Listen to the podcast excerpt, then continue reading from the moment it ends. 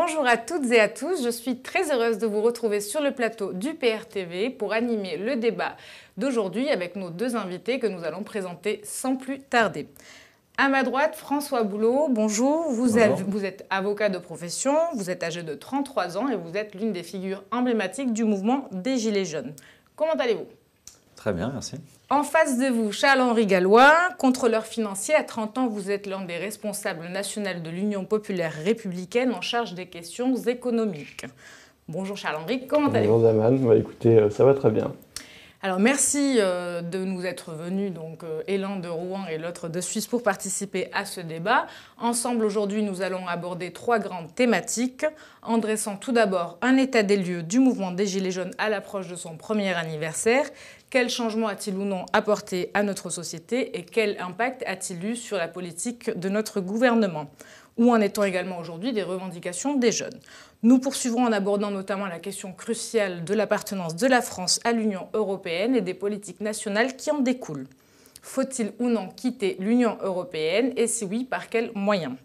Enfin, nous en profiterons pour tracer un parallèle entre le Royaume-Uni et la France en faisant un point sur le Brexit tant attendu par les Britanniques qui se battent depuis trois ans pour faire respecter leur démocratie. Alors, je donne la parole à François Boulot. Aujourd'hui, nous assistons à l'acte 48 de, du mouvement des Gilets jaunes, soit 48 semaines de mobilisation consécutive à travers la France. Quel changement ce mouvement a-t-il apporté à notre société et a-t-il, peut-on considérer qu'il a fait bouger les lignes du gouvernement? Euh, Je crois qu'évidemment, il faut faire un bilan aujourd'hui euh, en disant qu'à l'instant T, évidemment, il y a une mobilisation qui euh, n'est plus du tout la même que celle qu'il y a pu y avoir euh, il y a encore 6 ou 8 mois où vous aviez mobilisé des centaines de milliers de personnes euh, chaque samedi dans les rues. S'il y a une baisse, elle est liée au moins à deux raisons. La première, c'est évidemment le phénomène d'usure. Les gens sont fatigués, hein. ils ne sacrifient pas tout leur samedi par plaisir. Euh, ils ont, pour beaucoup, consenti de gros sacrifices sur leur vie personnelle. Et puis après, il y a un autre phénomène plus grave, beaucoup plus inquiétant, c'est qu'il y a beaucoup de gens aujourd'hui qui ont peur, tout simplement, d'aller manifester au risque de perdre un œil ou, une main. Et donc euh, tout ça fait que la mobilisation a baissé. Pour autant, je crois que le, mouvement a, permis, euh, je dirais, d'opérer la révolution dans les esprits. C'est ce que j'ai indiqué euh, très rapidement parce que j'entendais parler au bout de 2-3 jours sur les ronds-points de 1789. Et en fait, les gens étaient là depuis des années et des années euh, résignés parce qu'ils étaient isolés. Hein. Le, système produit ça, il fragmente la société, il isole les individus euh, les uns des autres. Et euh, ce 17 novembre 2018, vous avez eu un formidable élan qui s'est créé où les gens ont, découvert qu'ils étaient en colère, qu'ils étaient nombreux à penser la même chose et donc que leur colère était légitime et qu'ensemble ils pouvaient constituer une force qui pouvait faire trembler le pouvoir. Et de fait, le pouvoir a tremblé, puisque pour l'un des actes, Emmanuel Macron, il avait fait préparer l'hélicoptère pour être exfiltré. Donc ça, ça signifie que vous avez désormais des dizaines, voire des centaines de milliers de personnes qui sont devenues euh, des citoyens conscients et qui euh, ont envie de se politiser, donc qui sont aux aguets maintenant de euh, l'actualité politique. Est-ce que justement on peut en profiter pour que vous nous rappeliez quels étaient les objectifs au démarrage, au commencement de ce mouvement et comment ils ont convergé peu à peu vers des revendications bien distinctes comme la destitution et la démission de Macron ou l'instauration du RIC ou même le retour de l'ISF? Alors en fait, on part de la taxe sur le carburant, mais derrière ça, en fait, c'est euh, des gens qui euh, euh, ont beaucoup de difficultés financières ou qui sont écrasés par les impôts pour la classe moyenne et qui ne comprennent plus trop pourquoi ils payent autant d'impôts alors que tous les services publics du pays essentiels s'effondrent, c'est-à-dire la santé, l'éducation, la justice et la police. Donc il y a ce sentiment d'injustice qui fait la révolte de tous ceux qui se sont mobilisés sur les ronds-points au bout de 2-3 jours, on est déjà sur la question de la justice fiscale et sociale, la répartition des richesses et euh, le fait que les gens ont compris que la politique d'Emmanuel Macron avait servi les intérêts des 1 ou des 0,1% les plus riches via la réforme de l'ISF en IFI, via le CICE capté euh, par moitié par les plus grandes entreprises, via la flat tax, via l'exit tax. Et puis aujourd'hui, là, il a réformé l'impôt sur les sociétés, donc il va encore faire euh, un cadeau, notamment et en particulier aux grandes entreprises. Bon. Et on a donc eu cette euh, volonté qui s'exprimait de, ce que la politique serve désormais les intérêts de 99% de la population. C'est comme ça que je l'avais synthétisé, c'est pas forcément comme ça que les Gilets jaunes l'exprimaient. Chacun exprimait ses revendications catégorielles. Pour les uns, c'était des augmentations de salaire, pour les autres, c'était euh, la fameuse question de la CSG sur les retraites, euh, pour les autres encore, c'était la, revalorisation de l'allocation adulte handicapé. Bon. Mais tout ça, en fait, convergeait sur le fait que fiscalement, la politique qui est conduite a été très inégalitaire. Il y avait une étude qui montrait que le pouvoir d'achat avait baissé pour toute la population, les 99%, à l'exception des 1% les plus riches. Et puisqu'on a essayé ensuite d'amener ces deux choses, la première, au bout de 15 jours dans le mouvement, a surgi la, revendication du référendum d'initiative citoyenne, c'est-à-dire que dans le mouvement, euh, il y a aussi, euh, euh, il est dû à une crise de la représentation politique, parce que toutes les personnes mobilisées ont compris qu'elles avaient été trahies par tous leurs représentants de droite comme de gauche depuis 40 ans.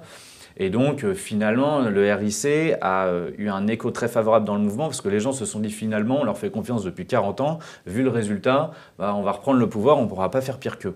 Et donc, euh, euh, c'est là que s'est articulé à la fois la question de la répartition des richesses équitables et puis la volonté qu'il y ait des mécanismes d'intervention directe euh, dans la démocratie. Alors pour rester justement sur cette crise de la représentation qu'on a vu apparaître aussi avec ce mouvement, euh, j'imagine que vous étiez au courant, l'UPR a sollicité les députés et les sénateurs français en, les appelant à destituer le président Macron. C'est un peu ce qu'on entendait aussi dans les manifestations scandées, soit démission, soit destitution euh, d'Emmanuel Macron. Euh, nous avons sollicité donc 925 personnes, dont 624 d'opposition. Hein. Et un seul député des Républicains a daigné donc signer l'appel à saisir l'article 68 de la Constitution pour destituer Macron. Qu'en avez-vous pensé justement? Bah, moi, je pense que euh, ça pouvait être une bonne stratégie de communication. Bon, moi, ce n'était pas le parti pris que j'avais choisi, parce que j'entendais effectivement les appels à démission d'Emmanuel Macron, sauf que, évidemment, en face, euh, la réponse du pouvoir et des médias était de dire Mais enfin, il a été élu de manière démocratique, donc là, vous êtes, vous, antidémocratique. Donc moi, je, prenais un peu au piège en me référant à ce qu'est euh, l'esprit de la Ve République et la pratique qu'avait instauré le général de Gaulle, où quand vous aviez euh, une crise majeure politique dans le pays, eh bien, il retournait au suffrage via un référendum référendum, il engageait expressément son mandat, et de fait, on sait tous qu'en 69, quand il a perdu, euh, il avait 48% hein, de, quand même de, soutien, il est parti. Donc euh, moi, je, proposais au gouvernement soit de changer de cap politique, soit de faire un référendum et qu'Emmanuel Macron, il engage expressément son mandat. Ça me paraissait, eh ça me paraissait une manœuvre assez habile euh, pour traduire institutionnellement la, revendication de ce que Macron partent du pouvoir, mais le faire sous une forme qui soit démocratique. Après, j'avais regardé la question de la procédure de destitution, mais effectivement, j'étais vite venu à la conclusion que malheureusement, il faudrait des signatures de députés en marche, et que par conséquent, euh, comme ceux-là sont totalement dans la main du pouvoir exécutif, ce qui marque un changement de régime hein, par rapport euh, au, précédent. Et oui, mais, mais, même sans le septennat, euh, en fait, avant, euh, sous Hollande ou sous Sarkozy, euh, quoi qu'on en pense, vous aviez des députés qui euh, étaient des barons locaux, qui étaient implantés en Oui, ou les fondeurs du PS, il y avait un petit peu d'autonomie de, certains parlementaires. C'est-à-dire qu'en fait, le pouvoir exécutif, le gouvernement et le président ne pouvaient pas totalement faire du chantage auprès de ces députés, parce que chantage à la réinvestiture mmh. pour le prochain mandat, parce que ces gens-là, en fait, sans étiquette, pouvaient être élus. Ce qui n'est pas le cas pour les députés En Marche, parce qu'ils ont, je veux dire, on aurait mis une chèvre à leur place, comme c'est sur l'étiquette En Marche qu'ils ont été élus, mais ils sont totalement dans C'est d'ailleurs ce qui s'est passé. Et c'est ce qui s'est passé. Et, euh, et, pour les quelques-uns qui n'ont pas suivi la ligne euh, du euh, parti majoritaire, ils ont été exclus, tout simplement, du parti. Donc euh, je, voyais bien que malheureusement cette procédure-là qui existe dans la Constitution ne pourrait pas aboutir. Et c'est pour ça que moi j'avais plutôt fait le choix d'en faire un argument de communication et d'exiger un référendum. Et ça permettait de contrer l'argument antidémocratique de la revendication de destituer le président de la République. je suis d'accord, mais Justement, finalement, quelle est l'état de notre opposition aujourd'hui, Charles-Henri Est-ce qu'on peut considérer qu'ils sont encore euh, représentants? Sur la destitution, je dirais que les deux se défendent dans la mesure où les deux, de toute façon, avait peu, avait de probabilité d'aboutir, puisque on sait très bien que Emmanuel Macron n'a pas la vertu euh, du général de Gaulle. Et la, vertu que nous, on mettait dans la procédure d'institution, on était conscient qu'elle ne pouvait pas aller au bout. Mais l'idée étant qu'avec un minimum de députés d'opposition, à partir du moment où elle était lancée, ça aurait été la première fois de l'histoire en France où c'était fait, et vis-à-vis -vis des médias nationaux, des médias internationaux, il y aurait eu toutes les violations de la Constitution d'Emmanuel Macron qui aurait été mis sur la place publique et qui aurait accentué la pression sur lui. Donc c'était plus euh, dans une optique finalement de, mettre à nu Emmanuel Macron et de montrer aux Français quels sont les problèmes euh, de Macron, quelles sont ses violations de la Constitution, et notamment, euh, vous en avez parlé, de tout ce qui est violence policière, puisque si on parle de l'affaiblissement des Gilets jaunes, Je pense qu'il y a deux raisons. Il y a une double répression. Il y a la répression dans la rue avec tous les blessés, les épargnés dont on a, dont on a parlé. Mais il y a aussi une sorte, si j'ose dire, de répression médiatique qui a eu lieu au fur et à mesure que le mouvement prenait, au fur et à mesure justement que les revendications se clarifiaient. Parce qu'effectivement, au début, c'était la fameuse taxe sur les carburants. Mais ensuite, il y a eu des, revendications beaucoup plus concrètes et donc euh, qui font plus peur, et notamment le, le RIC qui effraie euh, nos dirigeants, puisqu'on sait très bien, on pourrait y revenir, euh, que s'il y avait un RIC, ça mettrait directement en contradiction notre appartenance à l'Union européenne, puisque tout un tas de sujets sont bornés par les traités européens, et un référendum d'initiative citoyenne qui serait lancé par les Français. Si on vient leur dire demain, oui, vous avez voté, mais c'est contraire aux règles européennes, je pense qu'on verrait directement le problème entre Union européenne et démocratie. Et à partir du moment où ces revendications ont été assez fines, on a vu, comme par hasard, euh, on peut parler de vous, François, mais d'autres Gilets jaunes, ça a été beaucoup moins invité dans les médias et même les événements ont été beaucoup moins relayés. Grosso modo, il n'y a plus que RT euh, qui suit, euh, et peut-être Brut, qui suit les, manifestations, mais il n'y a quasiment plus rien. Et ça, c'est une répression médiatique. Et rappelez-vous aussi que Emmanuel Macron s'était plaint d'ailleurs que BFM avait trop relayé les Gilets jaunes, avait donné de l'importance. Et à partir du moment où Emmanuel Macron a coupé le, sifflet, la fin de la récréation, et là on a vu que non seulement les médias parlaient moins des Gilets jaunes, donnaient moins la parole aux Gilets jaunes, et quand ils en parlaient, c'était évidemment pour parler euh, de violence et pour déprécier le mouvement et donc quelque part déprécier toutes les revendications. Et ça, je pense qu'il y a une double répression qui fait que le mouvement s'affaiblit. Néanmoins, on pourrait avoir un deuxième étage de la, fusée, une sorte de coalition euh, générale, puisqu'il y a plein de réformes qui arrivent. On sait qu'il y a les pompiers qui sont en grève, on sait qu'il y a euh, les services d'urgence qui sont en grève depuis longtemps, la réforme des retraites qui va arriver. Et tout ceci peut remettre finalement le mouvement, je pense, des Gilets jaunes sur le devant de la scène, ou alors même un autre mouvement euh, alternatif de manifestation euh, citoyenne, puisque évidemment il y a eu les, réformettes de Macron dont on pourrait parler, la fausse hausse du SMIC, etc., tout ce qu'il a donné, mais fondamentalement, les quatre principales revendications des Gilets jaunes, qui étaient euh, le RIC, la TVA à 0% sur les produits de première nécessité, euh, la suppression euh, de l'ISF, toutes ces réformes-là, Emmanuel Macron ne peut pas les faire dans le cadre européen. Donc finalement, toutes ces réformes-là restent inachevées et les revendications du mouvement sont toujours là, ne sont pas remplies et ça peut rebondir et il faut espérer que ça rebondisse. Bah alors justement, qu'est-ce qu'on fait? C'est ce qu'on dit, ça fait 48 semaines, hein, comme je disais euh, à l'ouverture du débat, que les Gilets jaunes se mobilisent malgré tout, malgré euh, cette espèce d'omerta médiatique. Mais en fait, on leur dit que finalement euh, le mouvement n'a servi à rien, on leur explique que leurs revendications ne seront jamais satisfaites, ou on change de discours et on explique pourquoi, et finalement quelle serait la première des revendications à avoir afin que les autres puissent être satisfaites par derrière. Et quelle serait-elle du coup? Je ne sais pas s'il faut euh, se limiter à une revendication. Je crois qu'il faut, mener la bataille des idées. Alors évidemment, euh, comme vous l'avez dit, c'est compliqué parce qu'on a affaire à un système médiatique qui euh, est assez mal intentionné. Effectivement, moi personnellement, il est clair que depuis la fin du grand débat, je ne suis plus du tout invité dans les médias mainstream. pour la raison que tant qu'Emmanuel Macron n'avait pas fait ses annonces, quoi que je dise, les journalistes pouvaient toujours me dire oui, bien sûr, mais tout ça, bien entendu, sous réserve que euh, des annonces que le président de la République va opérer. Bon, on savait très bien qu'il allait absolument rien dire, puisqu'il avait dit qu'il ne changerait pas de cap et il avait dit dans sa lettre de toute façon, je ne changerai rien à, ma politique économique. Donc en fait, on le savait. Moi, j'avais notamment dit, euh, parce que j'avais participé à l'émission de Cyril Hanouna avec Marlène Schiappa, il y avait eu sept propositions qui avaient été plébiscitées. Il y avait le rétablissement de l'ISF, le CICE, on le réserve aux PME, les peines planchées de prison pour les fraudeurs fiscaux et effectivement la suppression de la TVA sur les produits de première nécessité. Bon, je disais, écoutez, je vous fais un pari, le pouvoir va imprimer ses propositions, va faire des boulettes de papier, va les jeter à la poubelle. Bon, donc ça jeté toujours un petit froid sur le, plateau de télé, mais bon, on pouvait toujours laisser planer le doute, l'incertitude. Et puis euh, les annonces ont été faites, et puis là, euh, bah, les, médias se sont bien rendus compte que ça allait être extrêmement insuffisant, que ça n'allait pas du tout apaiser la colère, et euh, que par conséquent, il valait mieux maintenant invisibiliser le discours des Gilets jaunes pour essayer de réduire le mouvement à la violence. Mais finalement, les Français n'ont peut-être toujours pas compris pourquoi ces revendications n'ont pas, euh, été satisfaites, parce qu'en soi, ça ne paraît pas si euh, démesuré. L'ISF existait il y a à peine deux ans, et euh, l'instauration d'un RIC dans ce qui se veut une démocratie, ça ne paraît pas exubérant comme requête. Donc comment se fait-il, en plus, en sachant que plus de 70% des Français soutiennent toujours d'ailleurs ces revendications, comment se fait-il que le gouvernement n'ait pas cherché à les contenter?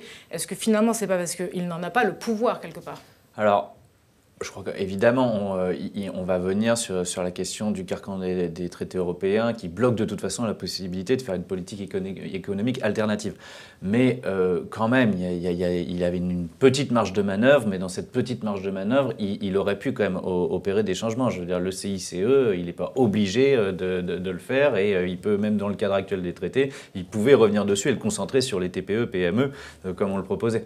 Euh, maintenant, pour euh, juste faire un petit point de stratégie, je, pense qu'on euh, est effectivement dans un temps plus froid aujourd'hui, que c'est compliqué parce que l'opinion publique, par l'action médiatique, a assigné le mouvement uniquement à la violence. Donc il faut essayer de réhabiliter, de, revenir sur le terrain du, fond des, des, revendications. Maintenant, la colère est plus grande aujourd'hui qu'elle n'était il y a un an parce que depuis, des milliers, des centaines de milliers de personnes se sont rendues compte que, un, le pouvoir leur mentait, les brutalisait et que les médias ne faisaient que protéger le pouvoir. Et par conséquent, je pense que vous avez en fait, en quelque sorte, euh, beaucoup d'agents dormants aujourd'hui, de gens qui sont euh, rentrés chez eux pour l'instant, euh, qui sont toujours très en colère, plus encore qu'il y a un an. Ils attendent l'opportunité de se remobiliser et de ressortir.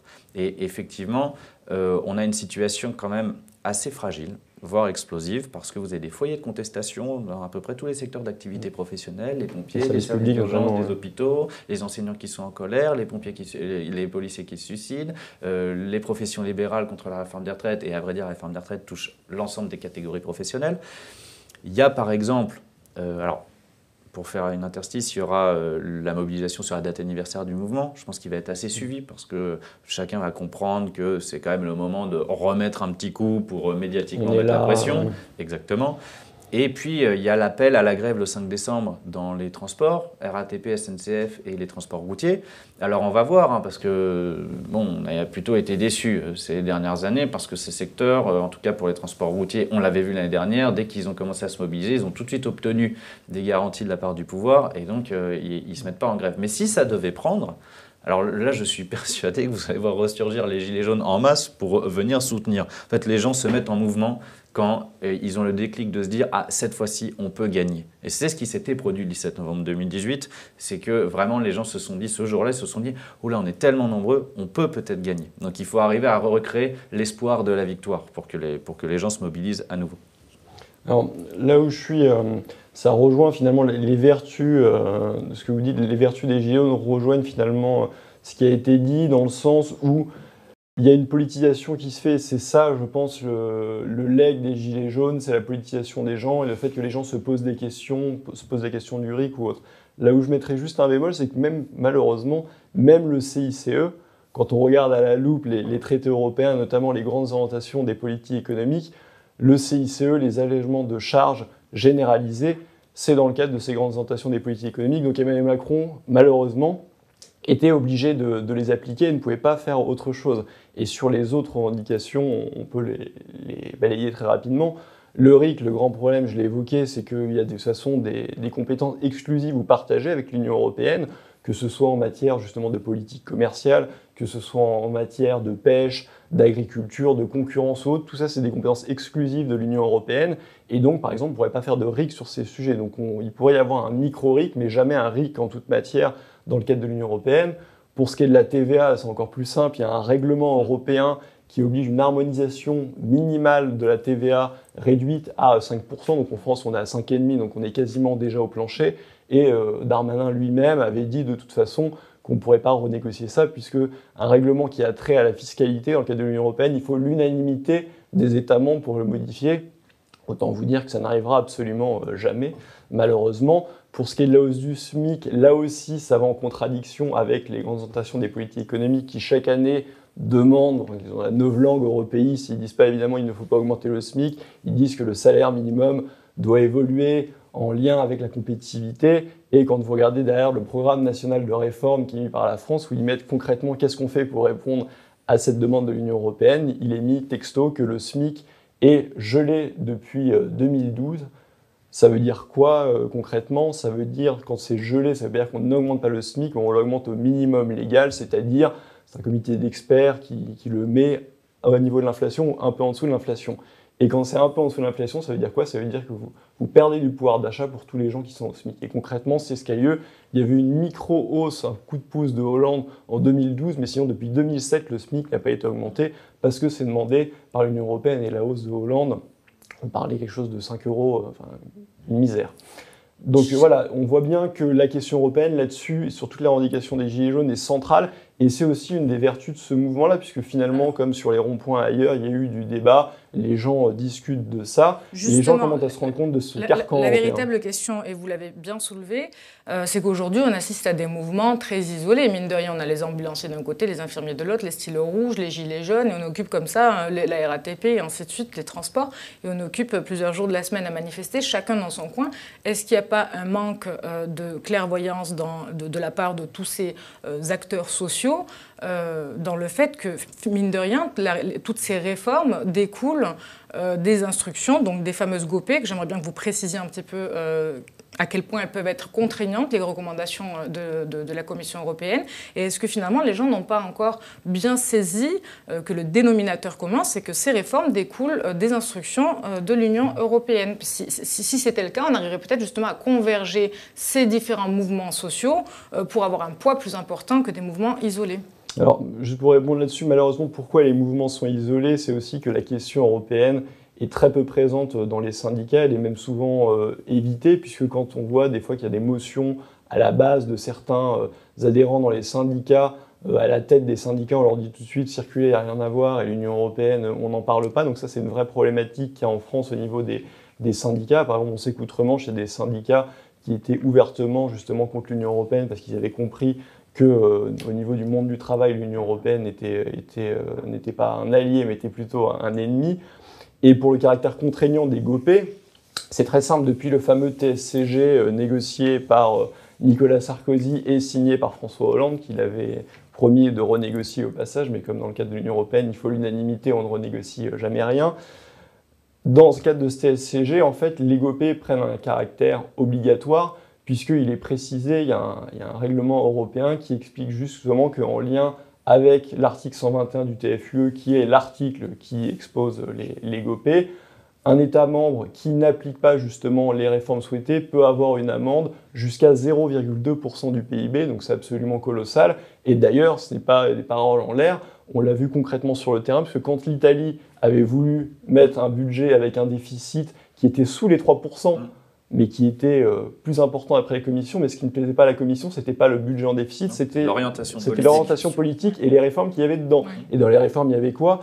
Il y avait justement euh, des départs anticipés à la retraite possibles, et il y avait un fameux revenu universel, mais qui s'apparente plus à notre sociale. RSA, une vraie politique sociale. Et donc, comme c'était en contradiction avec les GOP, ils ont été menacés de ces 0,2% d'amende, et le gouvernement italien a revu sa copie et s'est mis euh, dans les clous de Bruxelles et a complètement atténué euh, les réformes qu'il voulait faire. Donc on voit concrètement que oui, les GOP sont obligatoires et s'appliquent euh, finalement quel que soit le président à partir du moment où on reste dans le, dans le carcan européen. Est-ce qu'on peut citer des exemples concrets justement de ces recommandations qui ont pour but, entre guillemets, de casser le droit social en France et de revenir sur les acquis sociaux des différentes corporations? Vous êtes avocat et vous allez peut-être nous expliquer quelle est la grogne justement des avocats en ce moment et qui ont manifesté notamment le 16 septembre dernier. Alors sur la question, oui, les GOP effectivement prévoit la question de l'uniformisation des, des, régimes de retraite et donc euh, la suppression des 42 euh, régimes spéciaux qui représentent 3% de la population euh, en fait. Euh, il y avait également, euh, c'est également les GOP hein, qui avaient prévu la réforme du Code du travail, hein, celle qu'il y a eu euh, au moment de la loi El Khomri ou après les ordonnances Macron, hein, où il fallait pouvoir permettre de négocier par accord de branche et donc entreprise par entreprise, enfin par accord d'entreprise pardon et non plus par, par accord de branche, la possibilité de baisser les salaires, etc. Et plafonnement des indemnités. Et, et, les ordonnances Macron après effectivement ont prévu le plafonnement des indemnités, ce qui là a entraîné une chute des, des dossiers prud'homaux parce que tout simplement les gens aujourd'hui pour euh, ceux qui ont des faibles anciennetés, eh ben, ils n'ont quasiment plus aucun intérêt. Euh, voilà, donc moi, dans ma pratique professionnelle, j'ai nombre de personnes qui renoncent purement et simplement à faire des procédures, alors même qu'ils ont été licenciés sans aucun motif. Hein. Je veux dire, véritablement, c'est ce qu'on appelle des licenciements pizza. Vous voyez, il n'y a, Mais d'ailleurs, absolument pas de motif. Ça ouvre la porte, même si c'est ancien, à toutes les discriminations possibles, parce qu'on peut très bien dire, monsieur, parce que j'aime pas, je sais pas, sa couleur de peau, son orientation sexuelle, on j'aime pas, j'aime mmh. pas simplement sa tête, mmh. je veux dire quelqu'un. Donc c'est ah oui, bien sûr. dingue. Ce, bien sûr. Et du coup, c'est aux salariés de prouver la discrimination. Mmh. C'est extrêmement compliqué si vous n'avez pas des attestations. si vous n'avez pas de motif à donner, de toute façon, il n'y a pas de motif, on ne peut pas dire que c'est discriminant. Mais ah, il, faut, il faut donner le motif, mais en fait, on peut bien raconter ce qu'on veut. Et s'il n'y en a pas, de toute façon, on est sur un plateformement à un ou deux mois de dommages-intérêts euh, euh, équivalent au salaire. Donc, c'est ridicule et par rapport au coût et à la durée de la procédure, euh, l'intérêt est relatif. Je voudrais simplement revenir sur la question de savoir pourquoi on n'arrive pas pour l'instant aujourd'hui à faire converger. Converger un cheval de bataille. moi, c'est ce que j'ai essayé d'expliquer euh, très souvent euh, en conférence, quand j'ai été invité en conférence Gilets jaunes ou autres. Euh, en fait, on a affaire, à l'adversaire, c'est pas seulement Macron, c'est les politiques néolibérales. C'est euh, l'idée que le marché fait la loi et que les États doivent se soumettre à la logique du marché et que finalement les intérêts euh, privés eh bien, convergeraient spontanément vers l'intérêt général. C'est aussi la théorie du ruissellement que Emmanuel Macron conteste en disant non, non, moi c'est les premiers de cordée. Bon, c'est exactement la même chose, simplement ce qu'il n'a pas compris, c'est que les premiers de cordée, ça fait un bon moment qu'ils ont coupé la corde.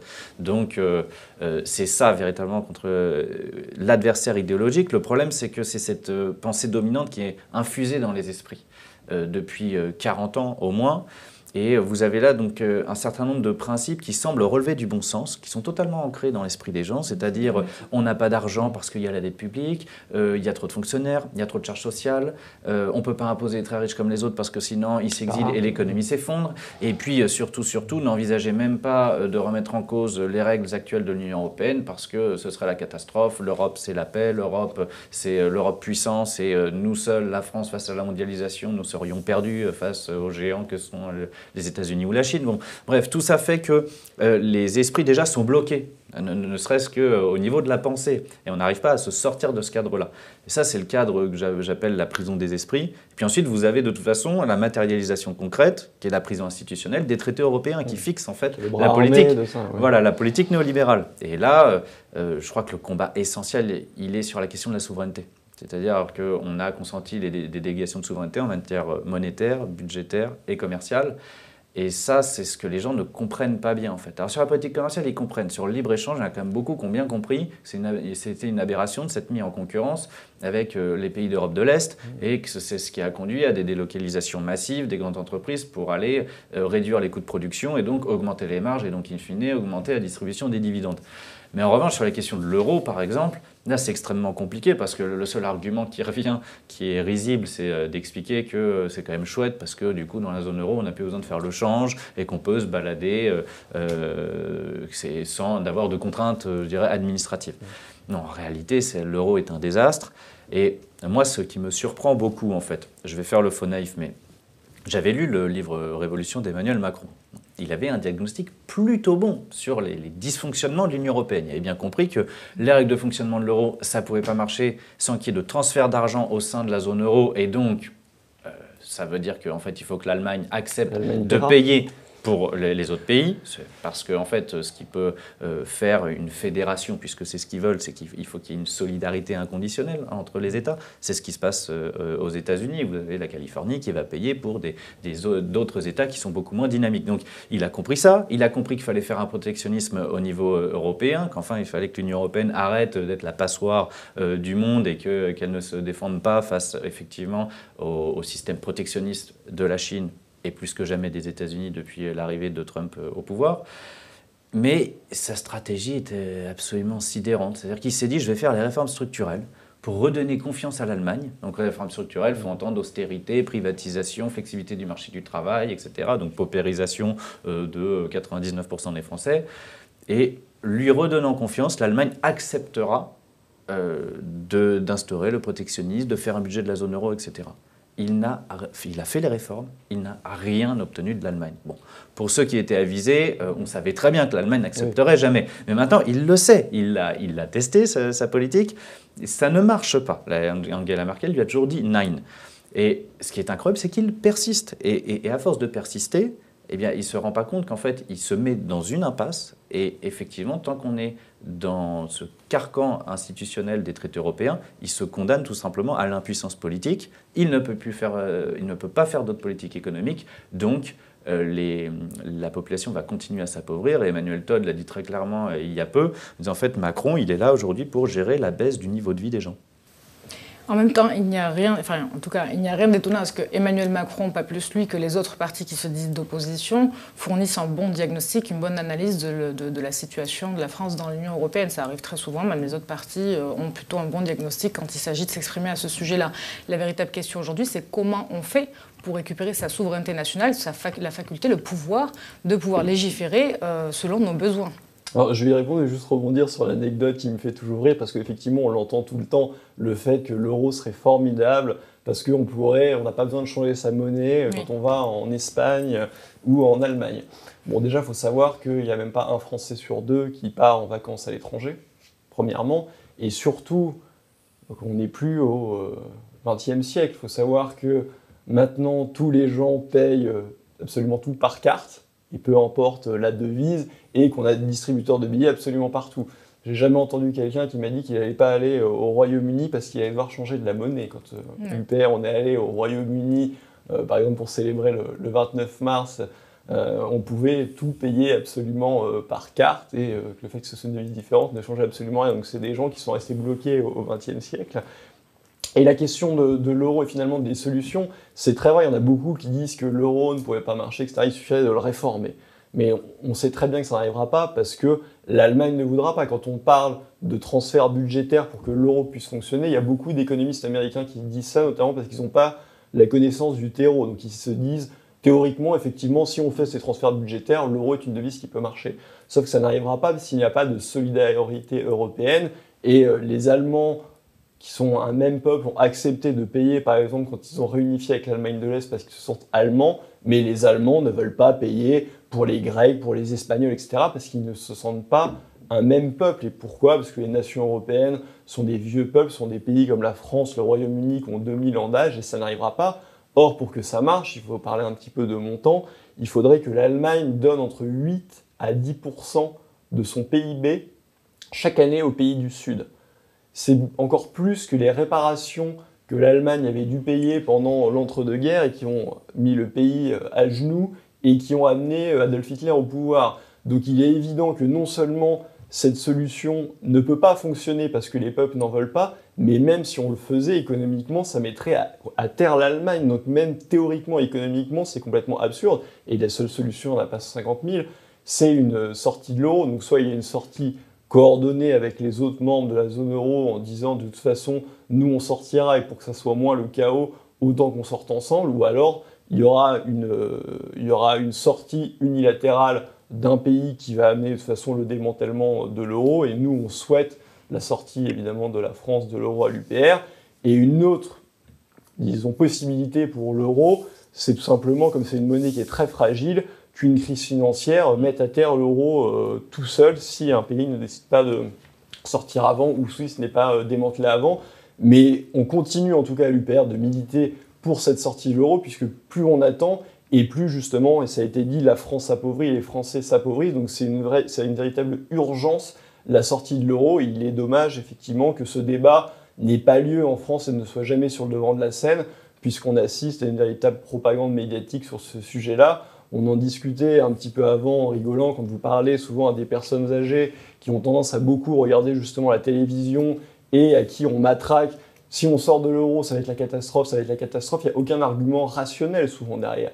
Absolument rien. Ou quand il y a des arguments, ils sont souvent tous plus bidons les uns que les autres et on peut à chaque fois les, démonter. Mais il y a cette propagande qui a infusé et les gens finalement c'est ancré en eux. Pour eux, ils se disent si on sort de l'euro, c'est la catastrophe. Ils ne savent même pas pourquoi, mais c'est tellement matraqué, matraqué, matraqué que c'est intégré. C'est véritablement un combat des idées dont on parlait pour, pour montrer que l'euro est un, est un boulet pour la France et que la France a tout intérêt à s'en débarrasser. Alors, oui, sur, euh, sur l'euro, après je vais parler de la, stratégie politique, sur euh, la manière dont on sort de, ce carcan institutionnel. Mais j'ai une anecdote sur l'euro. J'avais participé à, une émission sur une chaîne d'information continue avec un présentateur qui est bien connu pour son sens de la modération, c'était CNews. Et, euh, Et il me parle exactement, et il me parle du, du RIC et euh, il me dit mais alors on va réinstaurer la peine de mort, etc. Je lui dis bah, écoutez moi sur les ronds-points j'ai jamais entendu parler de ça. Et du coup il me dit mais alors à ce moment-là on va faire un référendum sur l'euro, c'est ça que vous voulez? Pourquoi pas? C'est quand même une question. Encore pire que la peine de mort. Exactement, c'était pire que la peine de mort. Bon. Donc c'est dire effectivement le, le, le, niveau de, de peur qu'instille que, cette question. En fait, moi je suis très clair, effectivement, il y a deux choses qui bloquent. Euh, la possibilité de modifier les traités à périmètre constant, c'est-à-dire avec les 27 ou 28 pays membres. Un, la règle de l'unanimité, et deux, le fait que de toute façon, l'Allemagne s'y opposera.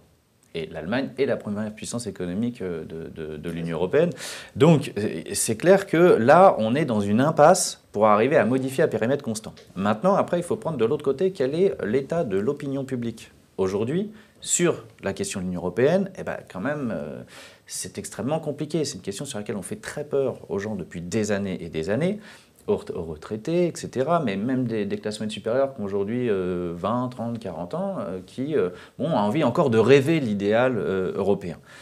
Donc c'est pour ça que moi j'ai une approche qui essaye d'être, comment dirais-je, essayer de, pouvoir parler aux gens et de leur expliquer très concrètement, de manière très rationnelle, les raisons pour lesquelles on ne peut pas faire une autre politique économique. Et ça, il y a beaucoup de gens qui voudraient faire une autre politique économique. Simplement, quand vous dites Frexit, je pense que vous, on produit un effet immédiat de terreur ou de choc émotionnel pour les gens qui reçoivent ce message et qui n'ont pas fait le chemin, notamment vos, vos militants ont pu faire, et donc ils n'écoutent plus et le message ne passe plus, ils vont plus écouter toute la réflexion argumentée euh, sur, euh, euh, sur le pourquoi du comment. Donc je pense que ce, terme de Frexit, s'il permet d'être bien identifié, en revanche, il, entraîne une absence d'écoute sur une large part de, l'opinion publique. Et je pense que du coup, il faut amener les gens à, entendre les arguments, et puis après, ils vont faire leur petit cheminement petit à petit pour se dire, bon, de toute façon, si on n'a pas le choix, il faudra peut-être, à un moment donné, sortir. Moi, je pense que... Ensuite, il y a la question de l'article 50.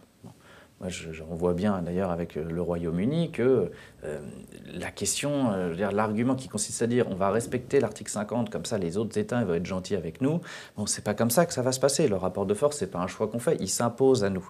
Les États n'ont que des intérêts, et si demain la France veut entraîner une rupture politique majeure avec les traités européens, et je pense que c'est ce qu'il faut faire, inévitablement, les rapports de force vont jouer, et donc il y aura des mesures de rétorsion de l'Allemagne ou des marchés financiers. C'est pour ça qu'en fait, il faut s'y préparer, que moi je pense qu'il faut y aller par étapes. Il faut euh, poser la condition, euh, l'exigence d'un changement des traités dans un premier temps, et ensuite utiliser les armes de dissuasion qu'on peut avoir, c'est-à-dire euh, ne plus contribuer au budget, désobéir carrément euh, aux traités européens, faire la politique de la chaise vide, et puis en dernière instance la menace de la sortie euh, unilatérale. Et tout ça peut produire, il y a Jacques Sapir qui était intervenu sur votre chaîne, je, pense que c'est ça qui pourrait se produire, c'est qu'en fait vous auriez la création de deux blocs, la France qui serait rejointe par les pays d'Europe du Sud, et puis l'Allemagne qui aurait plutôt les, avec elle les pays de l'Est et, les pays nordiques. Il faudra peut-être passer par une phase donc de déconstruction des traités. On est allé trop vite, trop loin, et surtout, on l'a mal fait, depuis en particulier Maastricht. Donc il va peut-être falloir passer par cette phase de destruction, mais, je pense véritablement que, euh, et on avait eu l'occasion d'en discuter, pour arriver à ça, il va falloir un très fort soutien de la population. Il va falloir avoir une vraie légitimité politique pour quiconque voudra enclencher cette, cette rupture avec les traités européens. Et donc il faut vraiment qu'on élève le niveau de conscience sur le fonctionnement de l'Union européenne et sur l'impasse qu'elle constitue aujourd'hui. C'est pour ça que je suis assez euh, radical sur le fait qu'il faut une rupture politique, mais je pense véritablement qu'il faut essayer d'expliquer et de se faire entendre au maximum pour que les gens aient les armes et les arguments pour dire oui, effectivement, on comprend. Euh, c'est pas euh, quand on nous dit que c'est la faute de l'Union européenne, c'est vraiment la faute de l'Union européenne et c'est pas simplement une manière de, de se défausser pour les gouvernants français. Alors, moi, l'argument euh, pédagogique, disons, je, l'entends d'expliquer qu'il y a une impasse, mais pour moi, il faut absolument justement en finir en expliquant qu'il faut le Frexit, parce que justement, je pense que l'exemple britannique montre, au contraire qu'on ne peut pas faire euh, du euh, d'étape par étape, ou même l'exemple italien montre que ça ne marche pas. En fait, ça n'arrive jamais. On ne peut pas arriver de toute façon en expliquant aux gens qu'on va renégocier les traités et que si jamais ça marche pas, on envisagera dans le deuxième temps. L'exemple britannique montre qu'il faut une légitimité énorme Il faut savoir que les Britanniques, ils ont quand même voté sur un référendum sur cette question spécifique, le fait qu'ils veuillent sortir. C'est un pays où il y a quasiment la moitié des médias qui sont pour le Brexit, et malgré ça, on voit que depuis trois ans, tout le système médiatique, euh, financier et autres essaye d'empêcher cette sortie, quand bien même il y a un référendum cette question précise. Alors imaginons un gouvernement en France qui serait élu en disant qu'il va renégocier, mais il n'aura jamais la légitimité derrière pour sortir, et il y aura au contraire le temps d'attente, il y aura tout le système, il y aura la BCE qui va couper les fonds comme ils l'ont fait en Grèce, il va y avoir tous les médias parce qu'en France, il y avait un référendum là-dessus, ou même un sujet là-dessus, c'est pas 50% des médias qui seraient pour, 50% qui seraient contre, c'est 100% des médias qui seraient hostiles au Frexit. Et donc il faut au contraire, pour moi, effectivement faire ce travail pédagogique, mais arriver in fine que de toute façon, on doit faire le Frexit pour la simple et bonne raison qu'il faut expliquer à la population que l'Union européenne n'est pas réformable. Pour moi, il y a un exemple très concret et qui parle, c'était les années 2000. À l'époque, c'était euh, Lionel Jospin qui était au pouvoir et Lionel Jospin, dans sa promesse de campagne, qu'est-ce qu'il avait dit? Il avait dit qu'il renégocierait justement les critères de Maastricht. À l'époque, on peut dire qu'il avait un boulevard, puisqu'il y avait les quatre plus grands pays de l'Union européenne de l'époque, qui étaient à 15, je le rappelle, où c'était des gouvernements dits de gauche. Il y avait Gerhard Schröder en Allemagne, Tony Blair au Royaume-Uni, Romano Prodi, Romano Prodi en Italie, et donc Lionel Jospin en France. Mais c'était pas que ces quatre-là, il y avait 11 pays sur 15 qui était de gauche, a représenté 90% du PIB de l'Union européenne. Mm. Donc là, niveau rapport de force, on ne peut pas faire mieux. Mm. Et malgré ça, avec cette règle de l'unanimité, on a bien vu qu'ils n'ont pas renégocié une seule virgule. Donc je pense que la, pédagogie est essentielle, mais qu'il faut finir par le Frexit, et de toute façon, il faut être élu sur le Frexit. Alors après, c'est le terme, euh, du moins sur la sortie, mm. donc de, se libérer de, de l'Union européenne, mais le Brexit montre au contraire qu'il faut une légitimité énorme et qu'on ne peut pas euh, louvoyer sur cette question, puisqu'on voit même que quand bien même il y a un référendum sur ce sujet précis avec le plus grand vote de toute l'histoire au Royaume-Uni, 17,4 millions de personnes qui ont voté pour la sortie, et malgré ça, ils essayent de retourner. Et le Royaume-Uni n'a même pas l'euro, qui est un moyen de pression euh, supplémentaire pour le système, qu'il pourrait enclencher vis-à-vis de la France. Donc on n'a pas, la on n'a pas de, d'autres solutions que d'être élu là-dessus et d'expliquer aux Français qu'il faut en sortir. Et pour ce qui est de, l'article 50, nous, en fait, l'UPR, le, Royaume-Uni, pour nous, n'est pas comparable pour au moins deux raisons. C'est que déjà, la personne qui l'a enclenché, qui a mené les négociations à la base, c'était euh, Theresa May, qui, elle, était pour le remake, d'ailleurs, qui a négocié un, accord qui était complètement euh, absurde. Et après, on voit très bien qu'avec Boris Johnson, qui lui veut sortir, ça avance beaucoup plus. Mais la problématique qu'a Boris Johnson, il ne l'aurait pas euh, en France, que le problème, c'est qu'il y a tout le Parlement qui est contre lui. Or, euh, imaginons que si l'UPR arrivait demain au pouvoir, l'UPR, ce ne sont pas des politiciens professionnels, c'est des gens qui se battent euh, sans rien en retour pour le Frexit, on ne va pas imaginer de retourner le Parlement français. On sait très bien qu'un président élu en France a une large majorité et a d'ailleurs des outils bien plus puissants que le Premier ministre britannique pour pouvoir appliquer son mandat. Et nous, l'article 50, on le voit juste comme une notification de sortie, et après, il est évident qu'on ne va pas attendre les deux ans pour reprendre des, pans entiers de souveraineté. Par exemple, on parlait de la question de l'euro qui peut être un moyen de pression. Pour nous, ça a toujours été clair que dès la notification de l'article 50, on sort de l'euro et on rétablit le contrôle des mouvements de capitaux, puisque effectivement, l'Union européenne, euh, il ne faut pas rester deux ans et rester trop de temps dedans, mais on ne peut pas non plus dire qu'on sort en un claquement de doigts. Mmh. Je compare souvent à un divorce, en fait.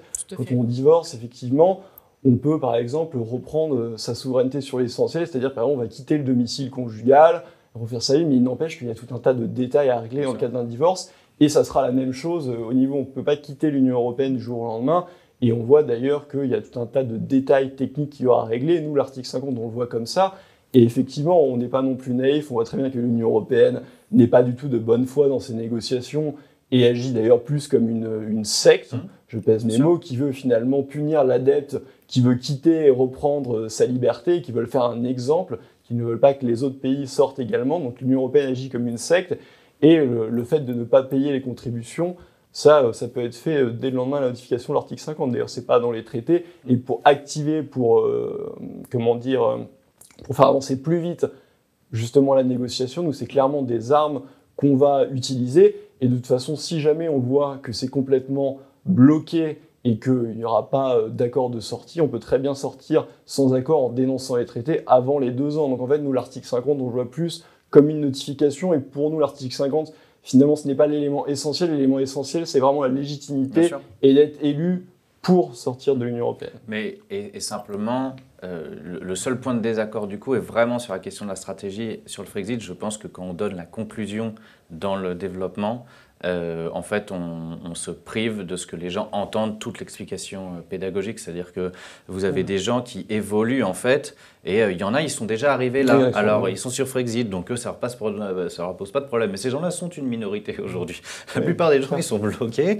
Et donc, parce que c'est comme vous l'aviez dit. C'est le travail médiatique. exactement. exactement, c'est une religion. C'est la religion des fidèles. Je veux dire, on a Emmanuel Macron, lui, il nous dit c'est la souveraineté européenne. Le grand gourou de la secte européenne, Emmanuel Macron. Il fantasme la souveraineté européenne. On a vu ce que ça a donné avec euh, Sylvie Goulard. Là, il vient de se prendre une claque monumentale. Bon, voilà, il faut qu'il comprenne que, comme vous l'avez dit, il n'y a pas un peuple européen. Ça n'existe pas aujourd'hui. Il y a un peuple allemand, un peuple français, etc.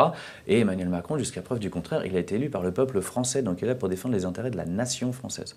Et simplement, juste sur la question de la légitimité, je pense quand même qu'il y aura un élément absolument fondamental euh, pour les, élections de 2022, c'est la question de la probité des élus de, la confiance euh, que les gens peuvent avoir dans les, dans les gouvernants. Et je pense qu'un euh, pouvoir qui arriverait et qui donnerait tout de suite des preuves de ce que euh, on moralise la vie publique, qui fait passer tout de suite une, loi sur le fait que tous ceux qui ont un casier judiciaire ne peuvent pas être élus de la République. Vous voyez, tout ce qu'on va prendre en compte désormais le vote blanc. Enfin, vous voyez, tout ce qui est refusé de manière totalement illégitime. Et qui figure dans le, dans le programme de l'UPR, eh justement. Et ben, pour, eh bien, du coup, ça, ça va permettre d'augmenter la légitimité. Beaucoup de gens qui peut-être n'auraient pas voté pour le pouvoir euh, arriver en place, eh bien, euh, du coup, lui accorderaient sa confiance. Et de cette manière-là, par des preuves, par des actes, vous augmentez le soutien et ça vous donne de la force, effectivement, pour aller mener le rapport de force et, essayer de sortir du carcan institutionnel des, traités européens. Juste pour revenir, j'ai une petite anecdote sur le, côté euh, propagandiste des médias vis à -vis de la question européenne. J'ai fait un tweet hier soir qui a, très bien marché. C'est pour vous dire la diabolisation euh, qui est faite du Brexit à l'heure actuelle. Je ne parle même pas de la personne de Boris Johnson qui est présentée comme, comme un sous-Trump par les, par les médias français alors qu'il n'a absolument euh, rien à voir. La question du Brexit est toujours présentée sur un angle de catastrophe, alors que ce n'est pas du tout le cas. Et il y a un exemple criant hier du ridicule dans lequel se vautrent les médias, puisque vous savez qu'il y a eu la vraie fausse arrestation de euh, Dupont-Ligonnès.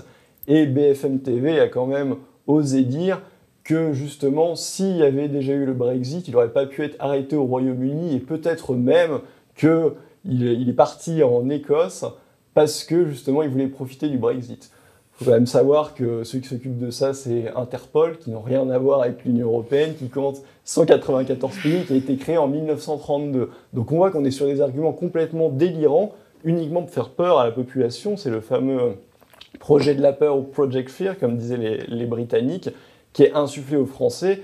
Et pour moi, justement, c'est une bataille euh, des idées. Comme de toute façon, pour arriver au bout, pour avoir cette légitimité, il faudra être élu là-dessus. on sait que c'est compliqué, que c'est une bataille de longue haleine, mais euh, on ne peut pas être élu pour après avoir l'impuissance. Pour nous, on doit être élu pour euh, sortir. Et la seule façon de le faire, à notre sens, avec euh, l'exemple du Brexit qui le montre, c'est avec une légitimité totale sur la question européenne. C'est pour ça que pour moi, la bataille sémantique, elle n'est pas sur le Frexit, elle est sur le souverainisme. Pour moi, c'est l'idée de souveraineté qui peut fédérer très largement. Et mm. d'ailleurs, si on voit le dernier papier que Jacques Attali a écrit, on voit qu'il a bien compris le danger parce que cette idée de souverainisme, elle est en train de monter et c'est pour ça qu'il essaye maintenant de l'assimiler à l'antisémitisme. avec Une, malhonnêteté intellectuelle indigne, bien sûr, mais c'est vraiment cette idée de souverainisme parce qu'aujourd'hui, le clivage, tout le monde l'a compris, au moins sur le plan économique, il est plus droite-gauche, il est souverainiste contre les libéraux. C'est vrai, mais, euh, euh, un, souverainiste, euh, comme on a vu, comme en Italie ou autre, qui gagnerait sans mettre sur la table la, question de la présence européenne et de mmh, la sortie, aurait, les mains, aurait les mains liées. C'est ça, intrinsèquement lié. Quand je parle de souveraineté, c'est de souveraineté économique. Et donc, évidemment, c'est remettre en cause les délégations de souveraineté qu'on a C'est pas la souveraineté idéologique qui est reprise parfois par des partis extrémistes et qui, justement, connote euh, négativement ce mot. Même Macron se dit parfois souverainiste. Alors, des fois, il dit souverainiste européen. Vous voyez, même Macron galvaude ce, ce nom parfois. Donc, c'est pour ça que ça peut être difficile pour la population, des fois, de se, de se repérer dans, dans des gens qui travestissent le sens des mots. Alors François Boulot, je voudrais revenir sur votre stratégie. Donc on sort de l'Union européenne, euh, si on sort, enfin on, négocie euh, dans le rapport de force avec les autres pays, ce qui créerait euh, une scission en deux blocs. Je vous ai déjà entendu dire ça et là vous, venez de nous le rapporter sans, sans grand détail. Je voudrais rapporter l'une de, vos, euh, de vos phrases que vous pourrez commenter par la suite. Donc vous nous avez dit, il vaut mieux dire, nous ne voulons plus de ces règles actuelles de l'Union européenne, nous allons donc en sortir. Après, qui veut venir avec nous pour travailler sur d'autres règles est le bienvenu. Moi, j'aimerais comprendre euh, précisément aujourd'hui, du coup, si vous êtes pour une autre Union européenne ou euh, une autre forme de gouvernance supranationale, un peu comme, comme prônent certains partis qui sont pour une autre Europe. Non, mais moi, je suis contre la supranationalité. Je pense qu'il euh, faut tenir compte du réel, et le réel, c'est que vous avez un peuple français, un peuple allemand, un peuple espagnol, un peuple portugais, etc. etc. Et donc, en revanche, je suis moi tout à fait favorable, comme euh, le début de la construction européenne a, été fait, à ce qu'il y ait des coopérations hein, entre les nations.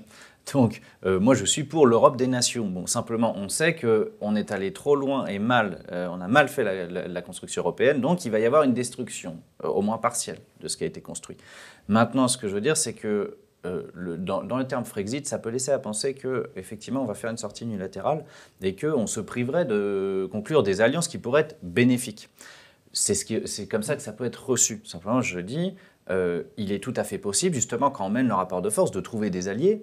Et euh, pourquoi pas s'allier avec les, le Royaume-Uni, s'allier avec donc les pays d'Europe du Sud. Je veux dire, il faudra être pragmatique. Pour parvenir à quoi, justement? Eh ben, pour arriver, à, pour arriver à, se, à se sortir de la domination allemande. Parce qu'aujourd'hui, on a quand même. Euh, euh, c'est l'Allemagne qui mène euh, la politique dans l'Union européenne, qui place ses pions un peu partout. Et puis, on aura aussi fort à faire, a priori, avec les marchés financiers. Donc, tout ça va créer une zone de turbulence. C'est absolument évident. C'est pas pour ça qu'il faut, il faut pas y aller. Et, il, va falloir être courageux et avoir de la volonté politique. Mais ce que je veux dire par là, c'est que toutes les alliances. Euh, si vous voulez, une alliance, c'est fait pour coopérer et euh, pour que vous puissiez obtenir quelque chose que vous ne pouvez pas obtenir tout seul. Donc moi, sur le principe, si vous voulez, je ne vais pas me priver euh, de s'allier avec tel ou tel pays si on a des intérêts qui sont convergents. Mais on s'allierait avec les autres pays ou les autres gouvernements, comme euh, l'exemple euh, des années fin 90, pour parvenir à quoi? Pour convaincre d'autres pays de sortir de l'Union européenne, pour renégocier les traités, pour refonder l'Union européenne en partant sur de nouvelles bases? Quel est le, Si on ne sort pas de manière unilatérale, mine de rien, quel est l'intérêt de... Mais vous commencez, vous, vous désobéissez au traité, vous contribuez plus au budget et vous posez vos exigences. C'est-à-dire C'est-à-dire, il faut un budget de la zone euro, mais qui soit euh, extrêmement euh, conséquent pour avoir des transferts d'argent au sein de la zone euro. On sait qu'a priori, l'Allemagne refusera. Euh, vous dites qu'il faut arrêter avec la zone de libre-échange. Euh, le on modifie l'Union européenne. Ah, mais, totalement. Bon, vous, vous posez toutes, ces, toutes ces propositions, mais qui sont des exigences et qui doivent être satisfaites parce que sans cela, on ne peut pas se sortir de la dynamique actuelle qui conduit à l'appauvrissement des peuples. Et ensuite, vous avez... Les, pays de l'Europe de l'Est ne seraient pas nécessairement d'accord avec vous. Ah mais bien sûr qu'ils ne vont pas être d'accord. Mais, mais on peut... je, l'entends, c'est bien pour ça que j'ai dit qu'il y avait une impasse à la fois compte tenu de la volonté de l'Allemagne et à la fois sur la règle de l'unanimité. Mais ensuite, vous pouvez très bien, si vous vous alliez avec l'Espagne, l'Italie euh, euh, et pourquoi pas le Royaume-Uni, créer une zone de libre-échange euh, entre ces pays-là qui ont des niveaux de développement à peu près homogènes. Et donc, arriver à favoriser les, les échanges entre ces pays, vous voyez, il, peut y avoir une étape intermédiaire qui fait simplement que vous augmentez euh, votre poids dans le rapport de force si euh, en face, précisément, et comme on peut le redouter, l'Allemagne et d'autres pays, eux, ne seront pas du tout d'accord pour changer les règles.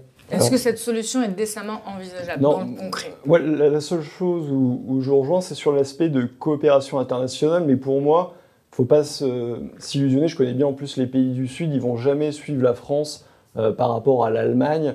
Il ne se passera rien dans le cadre de l'Union européenne actuelle. Après, là où il faut une question, je pense plus de sémantique que chose c'est que sur la coopération internationale, la coopération internationale de toute façon existait avant l'Union européenne et existera après l'Union européenne. Et quand on dit coopération internationale, d'ailleurs, pour nous, ça ne se limite pas au seul périmètre européen parce qu'on va faire, et c'est le cadre de l'UPR, c'est pas de se refermer sur soi, et c'est effectivement la pédagogie qui doit être expliquée aux gens de dire non, le Frexit, ce n'est pas se replier sur soi. Coopération internationale veut dire qu'effectivement, sur des sujets pour lesquels on a des intérêts en commun, par exemple sur l'agriculture, avec, euh, ça pourrait être avec euh, l'Espagne, l'Italie, mais aussi euh, ça peut être avec des pays extra-européens. Là, effectivement, c'est intéressant de faire de la coopération internationale parce qu'on a tous intérêt à le faire et qu'on partage un intérêt commun. Mais on sort complètement du cadre supranational. Finalement, ce n'est pas l'Union européenne. Et pour aboutir à ça, il faut de toute façon sortir de l'Union européenne. Donc, on sortira de l'Union européenne. Et après, effectivement, on fera la coopération internationale comme ça a toujours existé. D'ailleurs, la France fait actuellement de la coopération internationale avec des pays extra-européens. Et effectivement, le plus logique, faut pas se la France fera la coopération internationale en fonction de ses intérêts, mais aussi avec des pays avec lesquels elle a de l'affinité. Je pense notamment à la francophonie. Et je pense évidemment aux pays euh, qui sont voisins mécaniquement, quand vous avez des frontières en commun, vous allez faire plus de coopération internationale, même si ce n'est pas du tout l'Union européenne supranationale, vous allez faire plus de coopération, par exemple, avec euh, l'Espagne qu'avec la Lituanie, parce que vous êtes voisins et que vous avez des frontaliers, des gens qui sont à côté, vous avez plus d'intérêts communs, et donc mécaniquement, je dis naturellement, vous allez avoir de la coopération internationale qui va se recréer après la sortie de l'Union européenne. Et on le voit, cas du Royaume-Uni. La, la Suisse coopère avec euh, les pays limitrophes, le Royaume-Uni qui sortira va faire de la coopération internationale avec le Commonwealth, mais aussi demande d'ailleurs à faire de la coopération internationale avec la France, avec les pays grosso modo d'Europe occidentale, avec la Chine, et on voit bien que le Royaume-Uni, d'ailleurs, dans le cas malgré l'article 50, commence déjà à renégocier des traités commerciaux, alors que théoriquement c'est une compétence exclusive de l'UE. Donc on voit que surtout depuis qu'il y a Boris Johnson, ils n'attendent pas de sortir pour mettre en place des, éléments. C'est exactement là où je veux venir, c'est qu'en fait, on n'est pas si éloigné simplement dans nos positions, et je sais que, alors que je suis avocat, euh, ça peut paraître étrange, mais j'ai une approche un peu moins juridique des choses, une approche plus géopolitique, c'est-à-dire qu'on peut très bien désobéir au traité, ne, ne, pas, ne pas contribuer au budget, ne pas payer les amendes que la Commission nous infligerait, parce que il faut être clair, quand vous êtes une personne privée et que vous êtes condamné... Mais pour conduire à quoi? C'est ça en fait, moi je comprends, hein, en fait, souvent, mais pour conduire à quoi La finalité, si on, désobéit au traité, euh, mais, en tant que Français, la France désobéit au traité... Mais c'est très simple, vous comme moi, on ne sait pas ce que va donner ce que va produire la situation. Vous comme moi, on ne peut pas dire quelle euh, coopération internationale très précise on va pouvoir faire sur tel ou tel secteur d'activité. On rentre dans une zone de toute façon d'incertitude. Simplement, ce qui sera la ligne conductrice dans ce que je défends ou l'UPR, c'est le fait qu'effectivement, on défendra avant toute chose les intérêts de la nation française. est-ce que ça ne risque pas, avant toute autre chose, d'altérer les relations qu'on a avec nos partenaires de la zone euh, euro? Est-ce que c'est correct euh, d'envisager de, désobéir au traité? Est-ce que ça va pas tout simplement générer... Euh, c'est là où, ça, je pense que s'il y a un argument sur lequel je suis absolument désaccord, c'est celui-là. C'est-à-dire que que vous utilisiez l'article 50 ou pas, et d'ailleurs Charles-Henri Gallois l'a expliqué, en fait, euh, on utilise l'article 50, c'est une notification, mais après, on n'est pas du tout à l'abri des mesures de rétorsion, et donc, en fait, de sortir beaucoup plus vite que prévu, etc. etc. Donc, euh, peu importe que vous respectiez les traités ou pas, si les États ont des intérêts à vous nuire et à, adopter des mesures de rétorsion, ils le feront. Donc, il ne faut pas avoir une approche légaliste. On, on est là euh, si vous voulez, les, traités internationaux, ça n'est pas du droit qui s'applique par nature. Ça n'est que la traduction des rapports de force géopolitiques qui, qui, existent dans le monde. Quand vous voyez les États-Unis et qu'ils ont une politique euh, extrajudiciaire euh, enfin le, du, extraterritorial de leur droit judiciaire, et c'est notamment comme ça qu'ils ont mis la pression pour récupérer Alstom.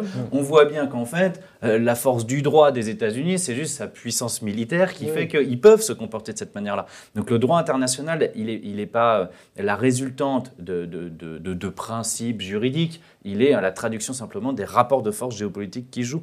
Donc c'est pour ça que peu importe, UE, pas UE, l'idée c'est à un moment donné comment on fait pour défendre les intérêts de la nation française. On s'affranchit de ces règles, peu importe comment, et la question va être comment on gère les rapports de force et quelles alliances. La différence justement entre vous deux au fond, est-ce que c'est pas que d'un côté on propose de renégocier, enfin de, changer quelque part, de refonder l'Union européenne, de changer dans, ce rapport, grâce à ce rapport de force, on contraindrait les autres pays à, euh, à opter pour des, des, nouvelles lois, de nouvelles euh, orientations de l'Union européenne qui conviendrait à l'intérêt des Français. Et finalement, ce que vous proposez de votre côté, c'est une sortie pure et simple pour euh, annoncer clairement la couleur de recouvrer sa souveraineté. en fait, juste un, c'est pas, une question de légalité, justement. On peut revenir juste après. Pour moi, c'est une question, c'est ce que je dis justement, de, légitimité avant tout. Et comme on voit, le Brexit montre tout ce que le, système médiatique financier met euh, dans, dans, les roues du, du Royaume-Uni pour sortir faut, faut pas être naïf pour moi et on peut pas croire une seule seconde qu'en France, un gouvernement qui serait élu pour renégocier n'aurait pas tout ce système-là contre lui, alors il n'aurait même pas la légitimité qu'a le gouvernement britannique et il y a en plus la question de l'euro. Donc pour moi, au-delà même de la question légale, même si on parlait tout à l'heure du Frexit qui pouvait faire peur, nous on pense au contraire que de sortir d'une façon légale peut rassurer justement le peuple français plutôt que de dire on déchire tout. Même si ça peut évidemment euh, finir comme ça. Je pense que précisément, euh, en fait, là où euh, vous considérez qu'en appliquant l'article 50, on va respecter les traités, donc les États vont être gentils avec nous, je, caricature, non, mais c'est juste un moyen ou un outil. un peu où on serait plus respectable parce qu'on respecte le droit international. Je pense qu'en réalité, là, vous faites une sortie unilatérale. En réalité, je pense que stratégiquement, politiquement, diplomatiquement, c'est beaucoup plus habile de dire aux autres pays, bah, écoutez, nous, on vous propose de changer de, cette manière-là. On fait ça, on fait ça, on fait ça, et à ce moment-là, euh, on refonde la construction mais européenne. les pays en question n'ont pas les mêmes intérêts. Comment vous parviendrez mais, non, mais, mais précisément. mais s'ils refusent, mais s'ils refusent, la balle, vous la mise dans leur camp, et donc l'échec, vous leur imputez à eux, et c'est eux, du coup, qui vous contraignent à la, à la sortie. Oui, mais ça, je pense que c'est théorique, parce que dans toute cette période de, de renégociation, encore une fois, je le dis, vous aurez tout le système euh, médiatique, financier, etc. contre vous, et vous n'allez, vous comme vous n'avez pas été élu sur une sortie, vous allez avoir les mains liées dans vos négociations. c'est ce qui s'est déjà produit. C'est déjà après, il y, a une question de timing, c'est-à-dire que euh, en l'état, euh, quand on regarde les élections européennes, on peut en penser ce qu'on veut, mais c'est le réel. Et mm. aujourd'hui, les partis qui sont eurosceptiques ont fait quand même des scores extrêmement faibles. Donc pour 2022, vous n'arriverez jamais avec une majorité de gens qui sont pour convaincus le Frexit. Alors que déjà, quand vous avez les manettes de l'État, quand vous y arrivez, certes, vous allez avoir les médias contre vous, etc. Mais vous avez déjà quand même des moyens beaucoup plus puissants pour réussir à, euh, faire progresser euh, les consciences euh, et, à faire évoluer les gens. Emmanuel Macron, il a réussi à faire un grand débat, il va nous en faire un deuxième, et puis ça lui permet de pouvoir s'exprimer, etc. etc. c'est là quelque part où je, je diverge juste sur ce point-là, parce que imaginons un, un parti dit euh, souverainisme et qui propose pas la statue européenne qui arrivera au pouvoir, moi je pense au contraire ça peut tuer l'idée de souverainisme parce qu'il arrivera au pouvoir, il n'aurait pas les moyens de faire sa politique parce qu'il n'aurait pas la légitimité pour sortir. Et on viendra in fine avec un parti qui aura déçu et entre cette solution-là aura été utilisée et après il n'y a plus de, il y a plus de second tour, c'est fini. J'entends, mais encore faut-il qu'il arrive au pouvoir Et, et, je pense qu'on peut plus y arriver en défendant très clairement l'idée de souveraineté plutôt qu'en défendant le terme de Frexit qui en l'état de l'opinion publique actuelle fait très peur et met à distance justement. Du là, je pense qu'il faut avoir un petit peu de un petit peu d'optimisme, d'avoir une, une, bonne note là-dessus. Je pense justement que le Royaume-Uni, une fois sorti, et c'est ce que redoute d'ailleurs l'Union européenne, vous avez vu qu'il y a des diplomates de l'Union européenne qui ont fait une confession à Darius Rochebain, qui est un journaliste de la RTS suisse, et qui ont dit que finalement ce qui redoutait plus dans le Brexit, c'est que le Royaume-Uni sorte et s'en sorte bien. bien et c'est ce qui se passera, et ça va changer fondamentalement l'opinion politique en France, et effectivement, à l'heure actuelle, on n'est pas naïf, on se voit pas la face, on sait très bien que le Frexit n'est pas majoritaire en France, mais il se peut, et ça peut aller très vite, parce que le Royaume-Uni, si Boris Johnson respecte sa promesse, sortira à la fin du mois, le 31 octobre. Dans un an, deux ans, deux ans et demi, ça sera 2022. Il n'est pas du tout exclu que l'opinion publique française et même européenne dans les autres pays ait évolué et que la question de la sortie de l'Union européenne soit sur le devant de la scène partout en Europe et en France, et auquel cas pour pouvoir appliquer la politique, il faudra justement un parti qui soit euh, carte sur table et qui ait la légitimité pour sortir, et donc qui le propose à ce moment-là. Donc je pense qu'il faut avoir de l'optimisme grâce au Frexit et au Brexit, pardon, j'irai même plus loin, je pense que l'avenir de la démocratie sur le continent européen se joue avec le Brexit, et moi je suis ça à chaque fois de très près, et je pense que je suis tout cœur avec nos, nos amis britanniques, et pour moi c'est carrément l'avenir démocratique de l'Europe qui joue au Royaume-Uni, et si le Royaume-Uni sort bien de l'Union européenne, ils vont libérer démocratiquement justement tout le continent au fur et à mesure, puisque ça montrera la voie aux autres peuples. Moi, je souhaite que le Brexit produise cet effet positif, mais attention, les médias s'appliqueront, même si l'économie euh, du Royaume-Uni euh, euh, est relancée, ils s'appliqueront à nous expliquer l'inverse en France et, dans les autres pays. Ils auront de plus en plus de mal. Alors après, effectivement, ce sera peut-être un petit peu long, parce que la propagande va continuer, mais, mais il va y avoir une grosse bataille d'information. Et, et là, justement, il faudra, euh, il faudra être présent pour gagner. On en parlait, c'est aussi toute la vertu des Gilets jaunes ou d'autres mouvements d'éveiller la conscience politique des Français. Je pense qu'il y aura une bataille des idées à gagner à ce moment-là, justement, pour essayer de contrer euh, cette propagande médiatique vis-à-vis du Royaume-Uni.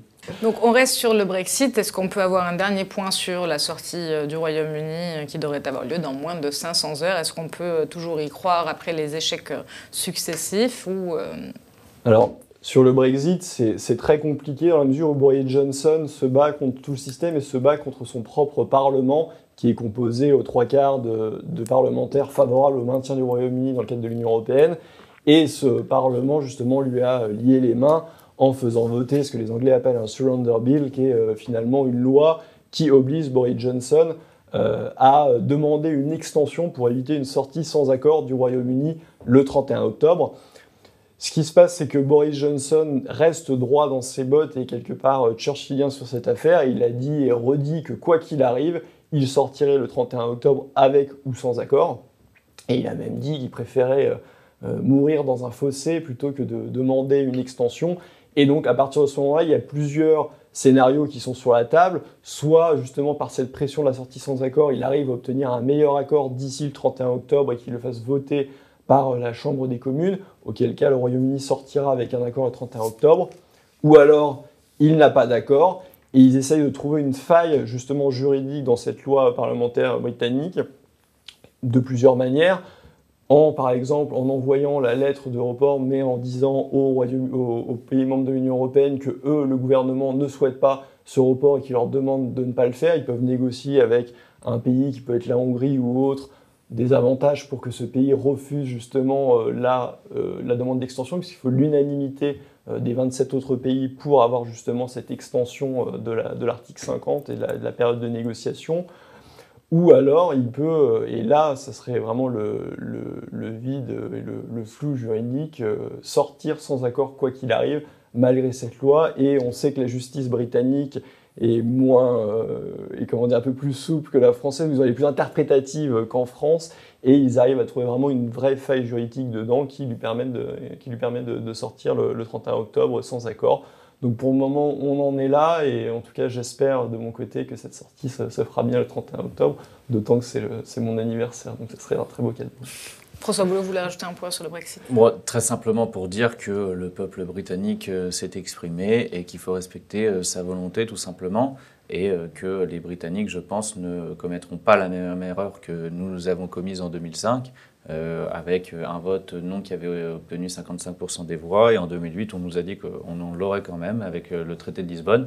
Et je pense que cette date de 2008 a marqué un point de rupture démocratique dans notre pays. Et le mouvement des Gilets jaunes en est l'un des symptômes évidents. Très bien. Euh, je vais me permettre de vous laisser la parole à tour de rôle pour présenter chacun donc, euh, vos livres qui viennent, euh, qui sont pour vous, qui viennent tout juste de sortir, et Charles-Henri qui sort le 17 octobre. Exactement, jeudi prochain. Alors, mon livre, c'est Les illusions économiques de l'Union européenne, qui s'inspire un peu de ma conférence qui a été faite et qui est disponible en ligne pour ceux qui l'ont vue, mais qui va beaucoup plus dans le détail pour les chapitres qui existent déjà. Il y a évidemment toute la question de l'Union européenne et de l'euro. Et l'idée, c'est que ça se construit ce livre en 12 chapitres qui sont 12 illusions. Il y a euh, des illusions, ce que j'appelle les illusions économiques, des illusions de l'Union européenne qui financerait la France, l'Union européenne qui amènerait une convergence sociale, fiscale, etc. L'euro qui amènerait plus de croissance, l'euro qui nous protégerait du chômage, et avec toute une partie aussi sur le libre-échange. Et il y a justement aussi deux chapitres inédits, dont un euh, qui est éminemment d'actualité, puisqu'il y a un chapitre sur le Brexit, est-ce que le Brexit serait une catastrophe économique comme nous le vendent 100% des médias français depuis des semaines, des semaines, voire, euh, voire des mois, quasiment depuis, depuis trois ans? Et un chapitre qui regroupe un petit peu ce qu'on avait dit aussi, c'était sur le côté est-ce que la France est trop petite toute seule? C'est un peu cet argument lancinant qu'on a et qui est pour moi de l'esprit de renoncement parce que est-ce que si la cinquième ou sixième puissance économique du monde ne peut rien faire en étant indépendant, ça ne veut pas dire être seul, puisqu'on avait dit on pourra faire de la coopération internationale et on le fera. Si la cinquième puissance économique du monde ne peut pas, mais les 180 autres pays doivent se faire harakiri et arrêter, le modèle supranational de l'Union européenne ne s'applique nulle part ailleurs. Et au XXIe siècle, il est même absurde de voir une politique figée, de se dire que 28 pays doivent avoir exactement euh, la même politique extérieure, même politique commerciale, même politique économique. Ça va à l'inverse du monde et de la complexité du monde qui est plus justement euh, de faire des alliances en fonction de ses intérêts avec tel ou tel pays. C'est juste du, bon sens et c'est euh, ce qu'explique ce livre. J'espère qu'il vous plaira. François Boulot, votre tour. Donc vous venez de sortir un manifeste. Je vous laisse le présenter. Oui, je pars du constat dont on a parlé tout à l'heure, de ce que le, la propagande médiatique a assigné le mouvement des Gilets jaunes à la violence. Et euh, le but donc de ce manifeste, c'est d'essayer de restaurer l'image des Gilets jaunes auprès de l'opinion publique. Et a priori, il y a beaucoup de gens qui demandent à être convaincus, puisqu'il y a eu jusqu'à 75 ou 80% de soutien au début du mouvement, et qu'il a faibli à hauteur de 45% principalement à cause des violences qui ont été euh, surinterprétées et, euh, mises en scène en permanence. Hein. On, se rappelle très bien que lors des actes de manifestation, vous aviez des cortèges de dizaines, centaines de milliers de personnes qui défilaient, et ce qu'on vous donnait à voir, c'est la poubelle qui brûle, hein, ou euh, le Fouquet incendié. Bon. Donc le but est d'essayer d'éclairer, avec un texte assez court, les gens, l'opinion publique en général, sur ce qu'est le mouvement des Gilets jaunes, le fond de ses revendications, euh, quel a été le traitement médiatique, quelle a été la stratégie du pouvoir face au mouvement, et puis essayer d'ouvrir des perspectives d'avenir sur la manière dont le mouvement peut-être doit s'organiser, ce qu'il a produit, et on, l'a dit, c'est l'émancipation des consciences, c'est l'idée que les gens aujourd'hui se, politisent. Et je précise donc que mes droits d'auteur en fait, vont être versés à 50% pour les mutilés du mouvement et à 50% pour essayer de développer la plateforme de la ligne jaune qui euh, a vocation à essayer de mettre le mouvement en réseau, effectivement à s'organiser, à se structurer. Elle compte euh, à ce jour 27 000 membres. Très bien. C'est sur ces quelques mots que la rencontre d'aujourd'hui s'achève. Je remercie nos deux invités pour la qualité de leurs échanges. N'hésitez pas à partager cette vidéo, également à nous laisser un petit commentaire pour nous dire lequel des deux vous aura le plus convaincu et notamment faut-il ou non sortir de l'Union européenne et si oui, par quels moyens. Je remercie également les équipes en régie qui ont participé à cette émission et les équipes de rédaction euh, des questions. Et nous, on se retrouve très bientôt sur UPR TV pour de nouveaux contenus. À bientôt.